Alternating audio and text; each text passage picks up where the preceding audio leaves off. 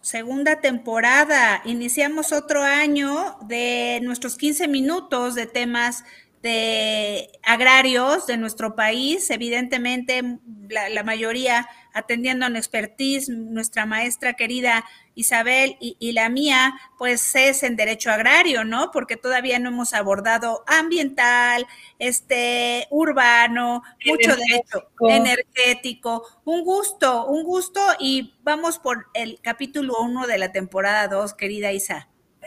Qué felicidad, mi querida maestra Lore, volver a estar otro año aquí iniciando contigo. Es de verdad fantástico, fabuloso. No, no sé cómo expresar mi, mi cariño y mi júbilo por este nuevo año que iniciamos.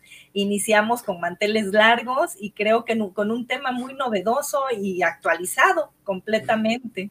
Así es, hemos estado platicando con ustedes, queridos amigos, que nos hacen el favor de su atención en relación a los últimos acuerdos que ha emitido el Tribunal Superior Agrario que, bueno, son muy proactivos en el ánimo de ya poner orden y, e impulsar el trámite más expedito, pues, de una excitativa de justicia, del programa de itinerancia, pero también nos llamó la atención y en este en estos 15 minutos quisiéramos platicar con ustedes en relación al convenio de colaboración que celebraron eh, apenas el 4 de febrero pasado el Tribunal Superior Agrario o los tribunales agrarios representados por la magistrada presidenta, la licenciada Maribel Concepción Méndez de Lara, y la Secretaría de Relaciones Exteriores, representada en este caso por el actual canciller, el licenciado Marcelo Luis Ebrard Casaubón, que es con motivo de las cartas rogatorias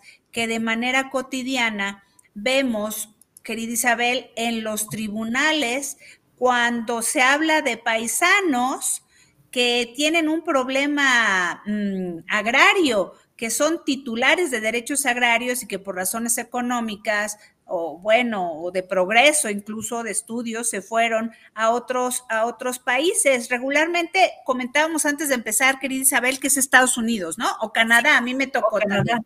También, no me tocó a Canadá, pero sí muchos a Estados Unidos, en donde principalmente eran los hermanos que se les llamaba para las sucesiones. Correcto. esos son los más recurrentes, los hermanos que están allá o incluso los esposos que se van y las esposas los necesitan, ¿no? Aquí para adjudicarse los derechos de alguna forma.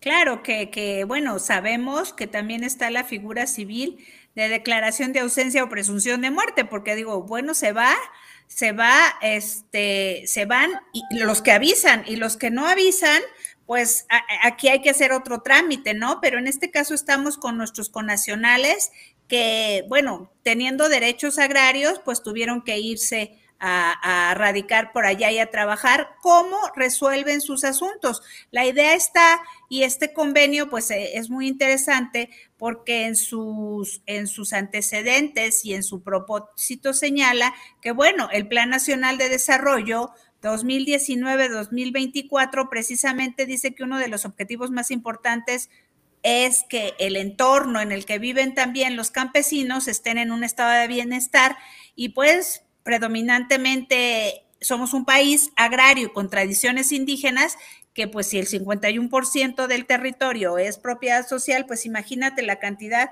de, de, personas que tienen derechos agrarios. Tuve hace poquito la oportunidad de ir a la Secretaría de Relaciones Exteriores y se decía que más o menos, eh, números así, que hay 25 millones de mexicanos por allá. ¿No? Qué complicado. Y bueno, entre los mexicanos originarios más los que están haciendo allá. Sí, es terrible y es una gran cantidad de personas ahí en, Estados Unidos y en Canadá. Inclusive ahorita que decías, quiero hacer la acotación que por eso se reformó la ley agraria con el artículo 21 bis, en donde se da la declaración de ausencia en caso de no localizar o no saber en dónde encontrar a estos conacionales, ¿verdad? Aquí, e, e, exactamente, y fíjense, finalmente el derecho atendiendo ahora a nuestro principio de progresividad previsto en el artículo primero constitucional, pues eh, ya, y peor con la pandemia que nos empujó, este convenio de colaboración entre los tribunales agrarios y, la Secretaría de Relaciones Exteriores, ustedes podrán ver que en esos antecedentes que les referimos hacen referencia, valga la redundancia, el artículo general 13 del 2021 emitido por los tribunales agrarios, donde se dan los lineamientos para el uso del correo electrónico institucional y con el acuerdo general 14 del 21 por el que se aprueban los lineamientos para el uso de medios electrónicos en el desahogo de audiencias, notificaciones y comunicaciones en los asuntos de competencia de los tribunales agrarios, que híjole, es muy es muy cuestionado todavía en atención a que perdón, se está legislando off the record, ¿no? E, e, e, en, un instrumento, en un instrumento que no es, es procesal, ¿no? Exacto. pero, se está legislando en cierta forma. Claro, pero pues bueno, de alguna manera se tenía que resolver eh, lo de las audiencias virtuales que, que, nos está llevando a que tuvimos, tuvieron todos los tribunales que hacer esto, ¿no? No solo los tribunales agrarios. Claro, en general todos los tribunales y es muy interesante esta situación de, de, la tecnología, porque inclusive comentábamos antes de entrar al aire sobre la situación de que ya no existen las impresiones, ya todo es PDF y vía correo electrónico, ya todo se maneja con con las ahora las famosas este, impresoras que ya no son impresoras, que tampoco son copiadoras, sino decíamos que son multifuncionales. Multifuncionales, ¿no? Qué impresión y el aprender a usarlas y toda esta tecnología que todo este mundo que ya nos está rebasando a muchos. Claro, y que ya estamos en un ambiente de gobernanza, ¿no? De gobernanza digital, donde también le tenemos que entrar eh, los, los, tribunales y, los postulantes, porque en las cláusulas ya refiere también que evidentemente el fundamento de este convenio fue en términos del 17 y 27 de la Constitución, y atendiendo a que la agilizar, que eso es de lo que siempre les venimos hablando, precisamente el 17 constitucional, agilizar la impartición de la justicia agraria, que sea pronta, completa, imparcial, transparente y gratuita en materia de cartas rogatorias para que nuestros nacionales mexicanos que viven en el, exterior accedan a la justicia agraria para la defensa o regularización de sus derechos agrarios. ¿Qué es lo que pasa? Hace poquito fue Hidalgo, Dios santo, eh, no dejan entrar a esa, a esa, en ese poblado todavía hoy por hoy a las mujeres. Y los hombres, muchos de los hombres están en Estados Unidos.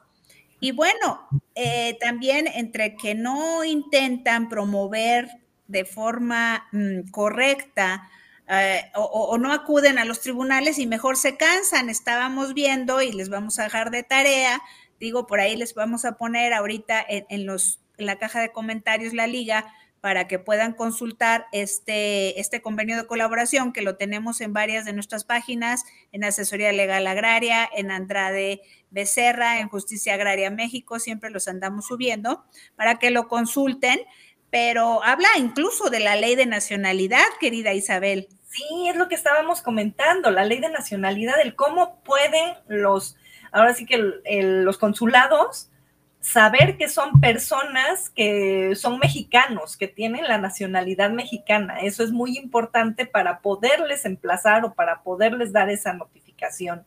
Pero nos quedamos pensando, ¿y qué pasa cuando nacen allá o cómo?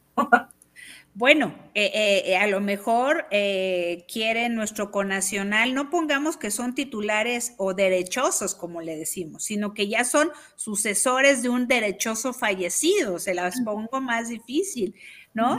Entonces, eso ya se intenta resolver con la tecnología y los términos que están poniendo. De alguna manera en los antecedentes se establece que fue con motivo de la pandemia, ¿no? Y estamos hablando de 60 días naturales con posibilidad de ampliarlos por otros 60 y por excepción por otros 60, ¿no?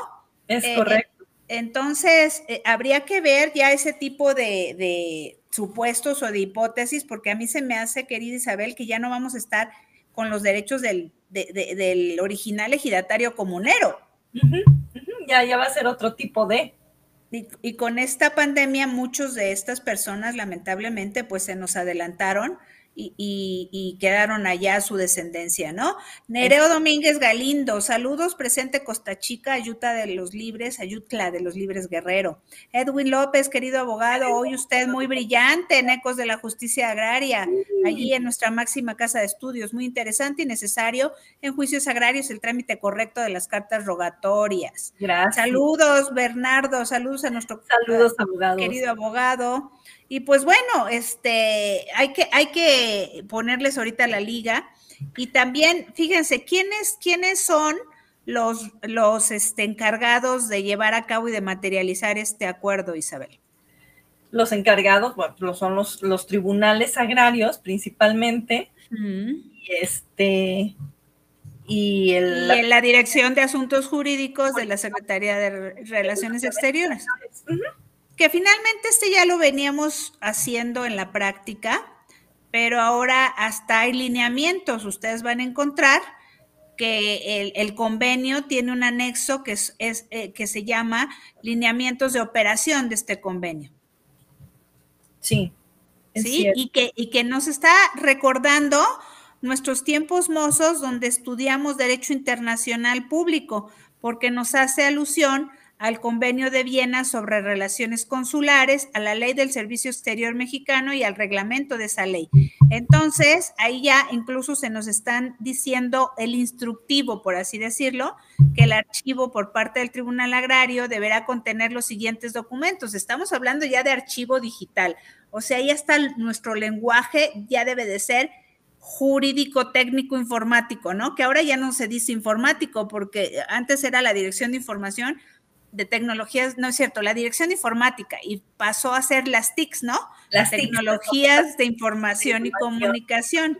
Entonces, tenemos que eh, eh, mandar en el PDF el oficio dirigido a Relaciones Exteriores, la carta rogatoria librada por el Tribunal Agrario y copia del escrito inicial de demanda y demás documentos. O sea, imagínense el peso, el peso, exacto, y el acuerdo, correcto, el peso de ese archivo. Luego estamos en, ¿cómo se llama? Eh, en situaciones de que tenemos que dividir los archivos en varios para que salga, ¿no? No sé, por ahí nuestro asistente de producción que nos diga si, qué tipo de servidores necesitas para que en un solo archivo salga todo, ¿no? Así es, y es importante también recalcar que nuevamente nos hacen todos los, nos dan todos los lineamientos y nos reincorporan a lo que es el Código Civil, al Código Federal de Procedimientos Civiles, que es en donde se tiene establecido todo lo relacionado con las cartas rogatorias. Claro, recordemos que al no tener eh, la ley, la ley este, agraria, un código procesal, de forma supletoria, digo, quienes nos dedicamos a esto, pues sabemos que es el Código Federal de Procedimientos Civiles. Los estudiantes de Derecho que nos estén viendo, entonces van a, van a ver que nuestro Código Procesal hay un capítulo, como señala la, maestra Isabel, en relación a la competencia en materia de actos procesales internacionales, que con ese nos fundamentamos, ¿no? Así es. Y efectivamente, dice, los correos electrónicos tienen una capacidad y no pueden recibir archivos muy pesados. ¿Qué creen? De esto también lo decíamos eh, antes de entrar al aire. Necesitamos mucha capacitación. Ahorita tenemos el gusto de que nos está viendo, por ejemplo, un abogado muy jovencito, Edwin López, que no por lo jovencito, no experimentado, pero pues ellos ya nacen con otro chip. Simplemente a mí me pueden poner a hacer todo lo que quieras, todo lo que quieras, pero las copias, Dios santo, empiezo a ver ese monstruo y digo, ¿qué botón le aprieto?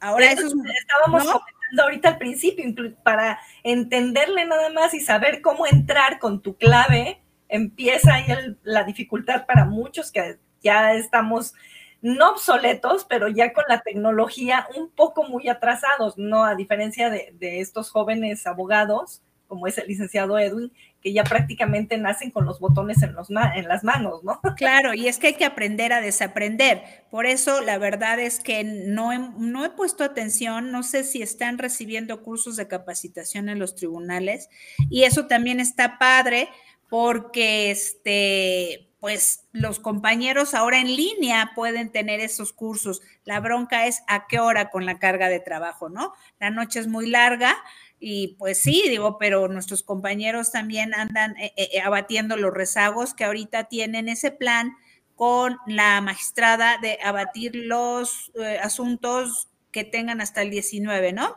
Pero también algo muy importante y para terminar y cerrar y lo vamos a, empezar la siguiente plática este convenio de colaboración, muchos de los trámites que realizan nuestros connacionales para los tribunales agrarios, para, para meter su escrito inicial, sucesorio de demanda, dependen de una constancia emitida por el RAN, ¿no, querida Isabel? Y fíjate que eso es bien importante porque, por ejemplo, hoy tuve la, la, mala fortuna y la buena fortuna porque se abrió nuevamente algo en el buzón agrario que tenemos abierto en nuestras páginas de Asesoría Legal Agraria y Asesoría Andrade Becerra para eh, que sepan nuestros amigos que existe la situación de que se meten a la página del registro agrario, ven su movimiento y resulta que les dicen, ya tiene, ya está en el expedido expedidos los certificados parcelarios y se vienen, se desmañanan, se traen al cliente, llegan al, registro agrario nacional y resulta que les dicen, híjole, ¿qué cree? Que no hay nada. ¿Cómo que no hay nada? Pero si en la página dice que ya puedo pasar por mis certificados. No, ni siquiera se han impreso. Entonces, qué terrible que tengan esa información ya subida en, las plataformas y a la, a, la gente del campo o a la gente que está a varias horas de camino a distancia del Registro Agrario Nacional, los hagan venir, los hagan desmañanarse, los hagan gastar para que regresen en una semana o dos nuevamente para ver si ya imprimieron esos certificados. Qué terrible. Claro, que sirva nuestra, nuestra voz para, para pues exhortar al director en jefe, digo, nuestros compañeros servidores públicos del RAN, sabemos que traen bien puesta la camiseta, que luego las condiciones en las que prestan sus servicios no son las óptimas, pero hay que tener un poquito de empatía porque la gente viene de muy lejos, ¿no? Y si es problema tecnológico, pues entonces echarle ahí un ojo de que lo que subamos sea cierto, ¿no? O, que haya un método de confirmación todavía. Pues es un gusto, ya nos fuimos a 17 minutos, los queremos, nos vemos en el, en el capítulo 2 el próximo miércoles 23. Abrazos. Muchas gracias, gracias por estar con nosotros, te quiero mucho. Yo a ti.